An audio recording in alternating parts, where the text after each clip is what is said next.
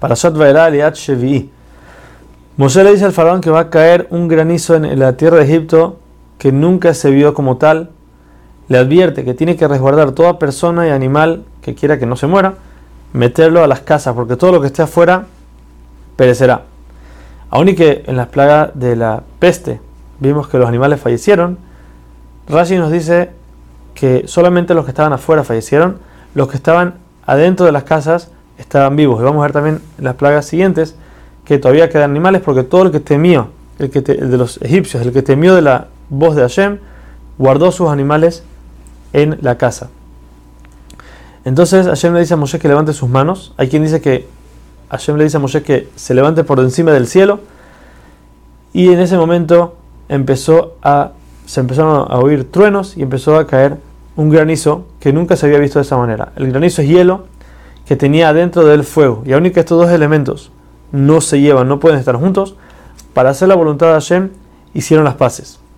El granizo golpeó todo árbol, planta, animal que estaba en el campo, no dejó nada en pie. Solamente en la tierra de Goshen, donde estaba el pueblo de Israel, ahí no cayó nada. El faraón manda llamar a Moshe y Aarón y por primera vez él acepta que él es el malvado y Hashem es el justo. Y les pide que por favor terminen con el granizo y les promete mandarlos.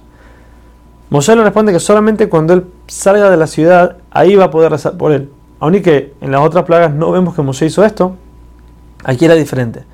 Porque los egipcios, hay quienes explican que los egipcios tenían sus idolatrías afuera de la ciudad, en los campos. Cuando escucharon del, granizo que iba a destruir todo, entonces los trajeron a la ciudad. Entonces Moshe en este momento, cuando estaba en la ciudad, estaba lleno de idolatría, no quería rezar en ese lugar, tenía que salir afuera de la ciudad. Y también Moshe le adelanta al faraón que él sabe que cuando se acabe la plaga, el faraón no va a aceptar y va a endurecer su corazón y no va a dejar salir al pueblo. Ahora la Torah nos dice que de lo que había en el campo, el lino y la cebada fueron golpeados, porque estos dos, estos dos tipos de plantas ya estaban crecidos totalmente, ya estaba su, su tallo estaba duro. Entonces, al momento que cayó el granizo, lo rompió todo. Pero el trigo y la espelta, que tardan más en madurar, como todavía eran suaves, entonces cuando cayó el granizo ellos solamente bajaban y regresaban a su estado normal, entonces no se dañaron. Hay otra explicación que no es así, que todo tenía que haber, haberse destruido y al, trigo, al trigo y a la espelta se le hicieron milagros sobre milagros para que no les pase nada y no se rompan.